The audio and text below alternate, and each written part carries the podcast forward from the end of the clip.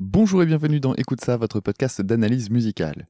Je suis Dame et je vous retrouve cette semaine pour quelques annonces et une rediff. L'année dernière, j'avais enregistré un mini-zode pour l'excellent calendrier de l'avant de l'association Podcastéo. Comme la fin d'année approche et que je sais que pas mal d'entre vous ne l'ont pas vu passer, je me suis dit que j'allais vous gâter un peu. Donc aujourd'hui, vous avez droit à une petite analyse du titre Last Christmas de Wham et son iconique chanteur George Michael. Ensuite, pour Noël, je vous annonce la parution du 13e épisode de Super Cover Battle.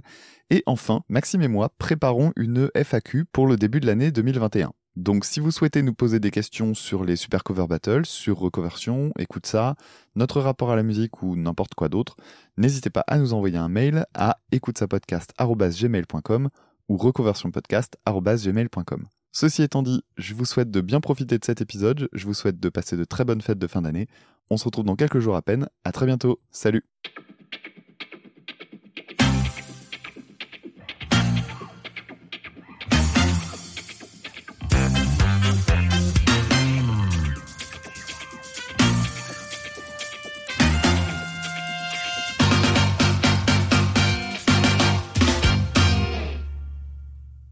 À toutes et à tous, je suis Dame et j'anime le podcast d'analyse musicale Écoute ça. Dans ce joli calendrier de l'avant de Podcastéo, on est censé présenter son podcast, je crois bien, alors allons-y pour celles et ceux qui ne connaîtraient pas encore l'émission. Le principe est assez simple, dans chaque épisode, un album est décortiqué jusqu'au moindre détail. On va donc s'intéresser à tout ça en mettant l'accent sur la structure des compositions, l'harmonie, les instruments utilisés, la production, etc. etc. L'idée directrice du podcast étant de rendre accessible aux non-musiciens et non-musiciennes tous ces petits secrets qui font qu'on apprécie certains morceaux. Pour ça, on n'hésite pas à sortir nos propres instruments pour rejouer certains détails, histoire d'être le plus clair possible, donc que vous pratiquiez un instrument ou non, vous êtes les bienvenus. Ceci étant dit, j'ai bien envie, comme l'année dernière, de faire une petite démonstration, alors allons-y. Il y a un an, je vous ai disséqué non pas Maria Carey elle-même, mais sa chanson All I Want for Christmas Is You. Donc cette année, on va se pencher sur un autre tube avec Christmas dedans, mais cette fois qui n'est pas une chanson de Noël, Last Christmas du groupe de George Michael, Wham.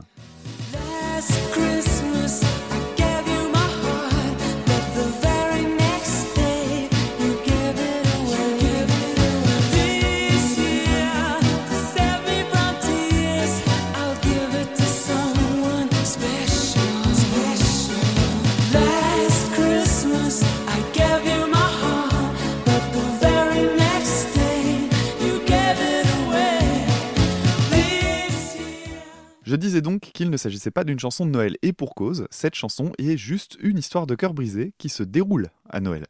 Bon.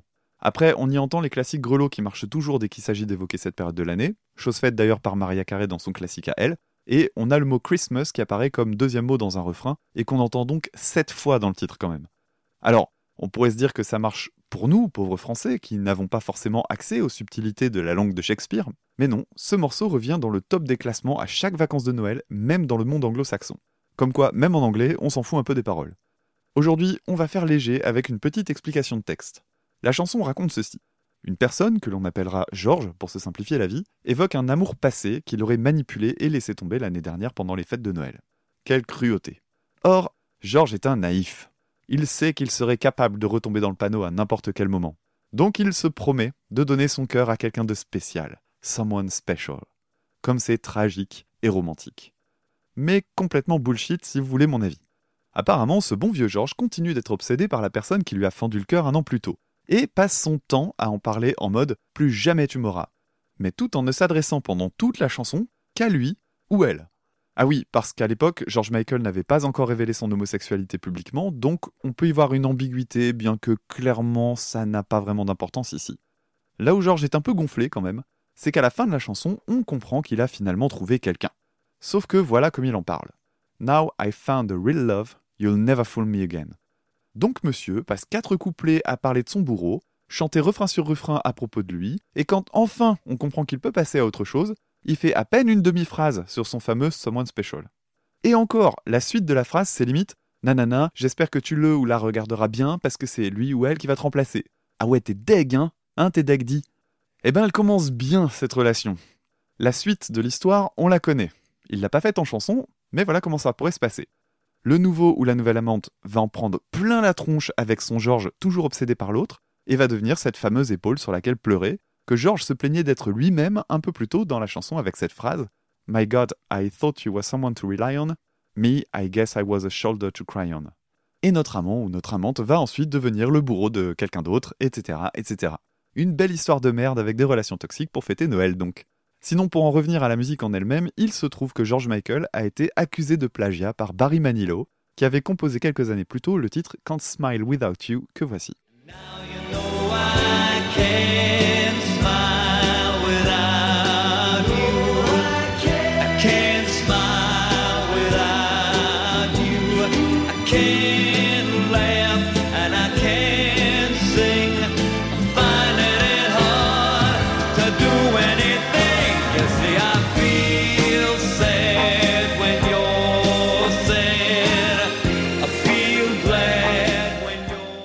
Et c'est vrai qu'il y a une énorme similarité dans les lignes de chant, c'est assez confondant.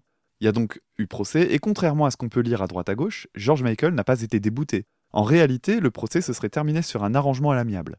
Dans les cas avérés de plagiat, c'est une chose très courante, et c'est a priori ce qu'il y a de plus intelligent à faire quand on constate qu'on est mal barré, puisqu'un procès peut déboucher sur la cession des gains faits à partir d'une chanson. Autant dire qu'entre donner une grosse somme d'un coup, mais garder l'exploitation d'un tube, et tout refiler à celui ou celle qui nous accuse, c'est vite calculé. Comme le dit le proverbe, un mauvais arrangement vaut mieux qu'un bon procès. Voilà pour ce mini-zode très rapide. Je fais rarement des explications de texte, mais c'est plutôt rigolo.